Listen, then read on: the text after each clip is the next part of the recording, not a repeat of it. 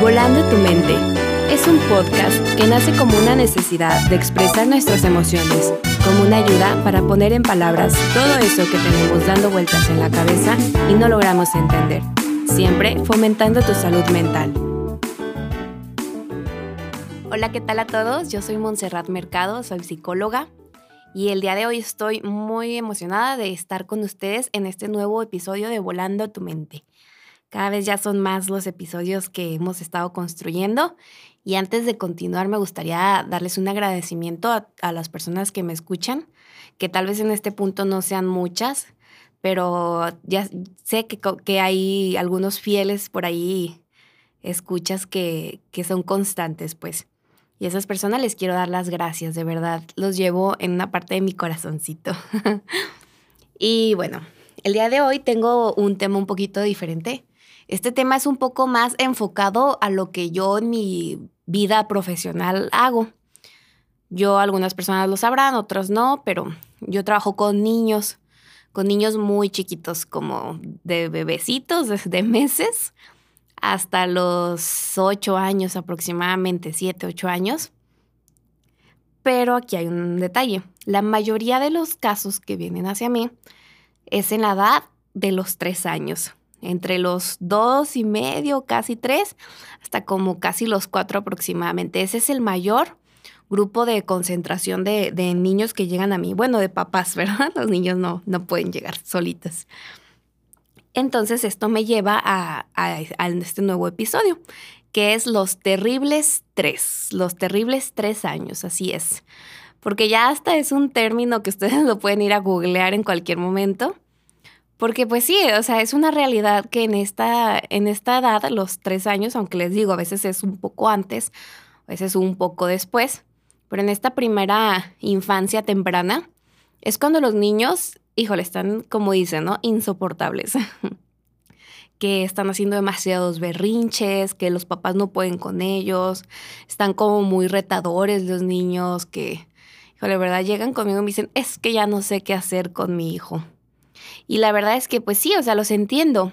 También déjenme decirles a los que son papás o conviven con niños, o si su hijo tiene un año o dos, va para allá, que es normal, es completamente normal que los niños a esa edad se tengan este tipo de reacciones, sobre todo a los límites, cuando escuchan un no. Aunque también es viceversa, porque a veces los niños en esa edad también son, es la edad del no. También así algunos lo conocen como la etapa del no. ¿Y qué es lo que sucede? Que para ellos, hijo, cámbiate para ir a la, escuela. No. Vamos con los abuelos. No. Hay que comer. No. No, no, no. Parece que es la única palabra que conocen en este periodo de tiempo. Y también los berrinches, ¿no? Que, este, mamá, cómprame esto. O, es que no lo pide necesariamente hablando, ¿no? Y la mamá, no, ya vámonos, o traigo prisa, o cualquier cosa, y se sueltan en el llanto incontrolable. Y a veces, pues, no necesariamente en los lugares más apropiados, ¿verdad? Como que los niños dicen, mm, ¿dónde incomodo más a mamá? Aquí, ah, muy bien, aquí me voy a soltar a gritar. y pues sí, a lo que voy es que es normal. Tú que me escuchas, no sientas que te estás volviendo loca o loco, es completamente normal. Todos nosotros hemos pasado por esa etapa de niños y todos los que son papás van a pasar por esa etapa y los que ya lo fueron, ya la pasaron. Aunque claro, hay sus excepciones. Hay niños que dicen, ay, no, mi hijo nunca fue así, ¿verdad? También lo sabrá y pues está bien, qué padre que, que, que sus hijos fueron así.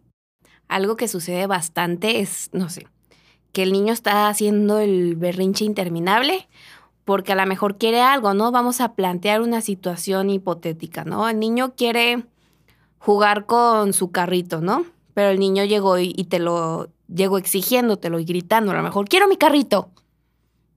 Entonces tú le vas a decir como, ¿sabes qué? No, así no se piden las cosas, vas a pedírmelo bien, de manera correcta. Y el niño, no, quiero mi carrito, quiero mi carrito, quiero mi carrito, quiero mi carrito.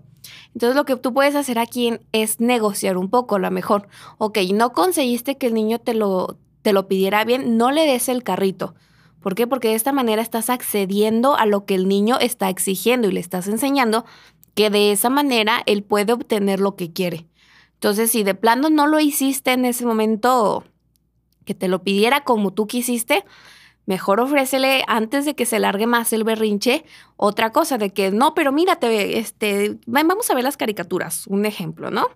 Entonces así de esta manera le, le introduces una nueva variable al niño y ya como que se le olvida prácticamente lo del carrito, ¿no? Otra cosa es muy, muy importante es no gritarle a los niños, porque entonces el niño nada más está recibiendo un tono de voz agresivo y ni siquiera está entendiendo lo que le estás queriendo decir. Y también, sin irnos al otro extremo, no te vayas a estar riendo, que si ya no estás, porque a veces los niños son bastante ocurrientes, ¿no? Entonces van a poder hacer o decir algo que de repente en pleno momento de regaño te va a querer dar la risa, pero, o sea, de verdad, aguántate, aguántate para que puedas ser firme. Y esto es importante, o sea, ser firme sin gritar, sin alzar la voz. Un no bien dicho, el niño lo puede captar mucho mejor que un no gritándolo. Eso está muy, muy comprobado. Otra cosa que puedes hacer para trabajar con él es reforzarle las cosas positivas. De esta manera que es así, el niño va a saber que tú le prestas atención cuando hace cosas positivas, porque a veces muchas de las conductas que, problemáticas que hacen los niños es por falta de atención. Y sé que esto a veces va a sonar un poco fuerte para los papás o algunos tal vez digan, no, yo sí le pongo atención así.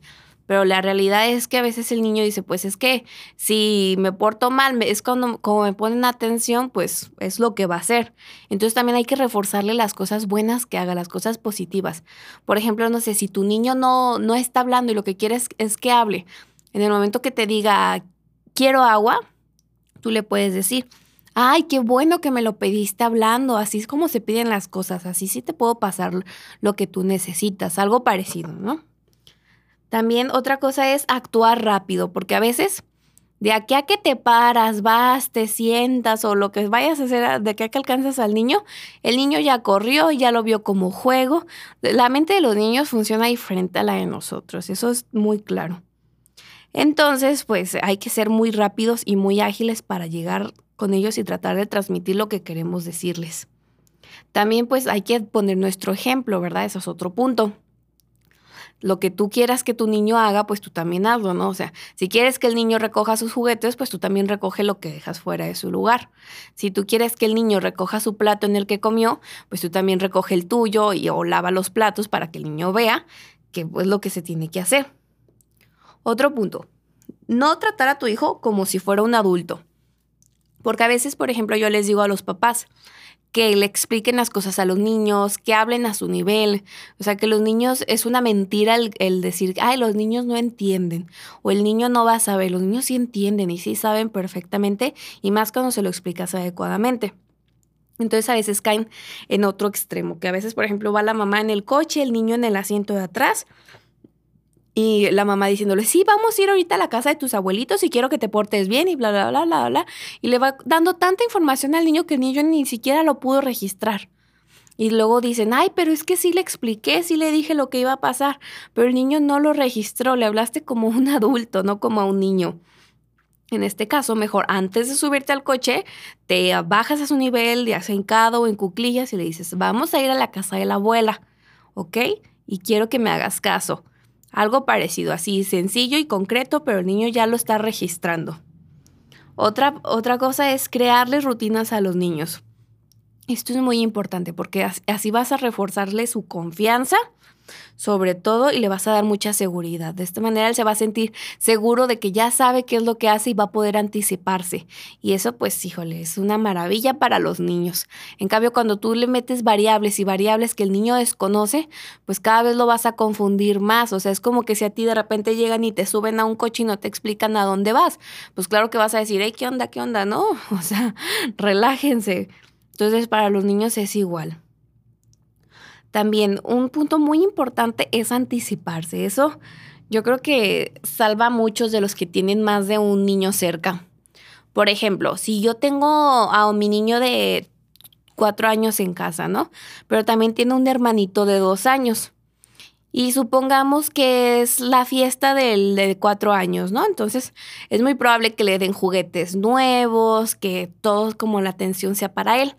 Entonces tú ya sabes lo que va a pasar en la fiesta que a lo mejor va a llegar el niño chiquito a quererle quitar sus juguetes o algo parecido. Entonces tú desde antes de que, de que le empiecen a dar los regalos al grande, le puedes decir, oye, ¿sabes qué? ¿Qué te parece si le compartes uno de tus juguetes a tu hermanito? Tú decide cuál. De esta manera al niño le estás dando la decisión. Él, él está registrando, yo decido qué darle. Mi hermano no está agarrando lo que él quiere, él no hace lo que yo quiero, se hace lo que yo quiero. Espero no estar confundiéndolos un poquito ahí.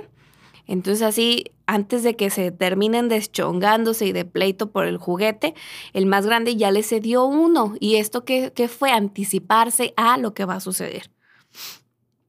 También otra cosa es no reacciones con violencia. Sé que a veces puede ser un poco desquiciante ciertas actitudes o a veces dicen, no es que no estaba para aguantar, ¿no? Me agarró en mis cinco minutos, algo así. Pero, ¿verdad? Por ejemplo, si sientes que te está sobrepasando una situación con el niño, en lugar de sacar al niño como le aplican a veces que el tiempo fuera, mejor aplícatelo tú. O sea, respira profundo, retírate un momento hasta que te calmes y puedas hablar con calma con el niño, no con gritos. Y bueno, otra, otra cosa también importante es pues darle cariño, tratar a tu niño con cariño, que se sienta protegido, que se sienta amado.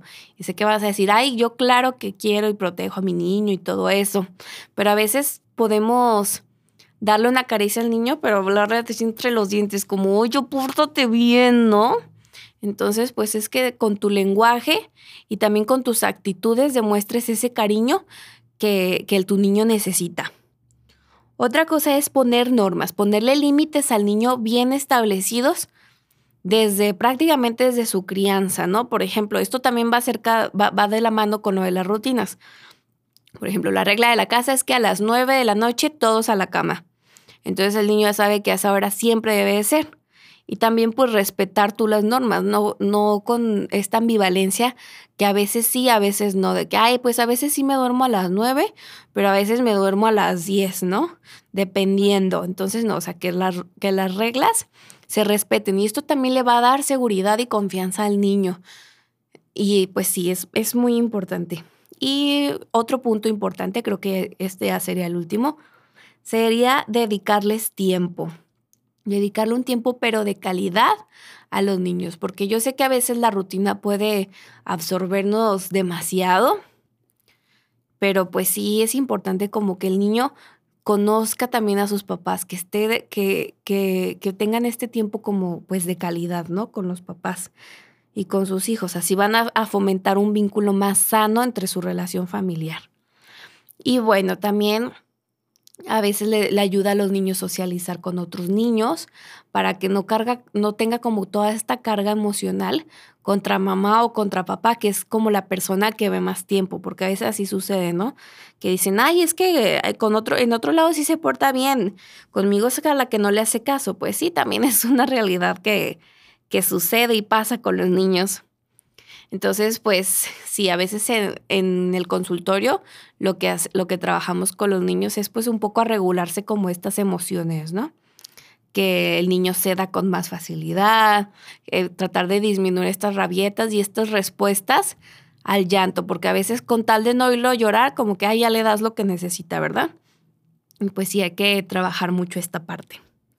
Y pues bueno, ya por mi parte sería todo. Nada más me queda decirles que no decaigan esos ánimos con sus hijos y que créanme que esa etapa de los tres años, los terribles tres, va a pasar, va a pasar más pronto de lo que se imaginan. Y pues disfruten a sus niños porque solo van a estar chiquitos una vez.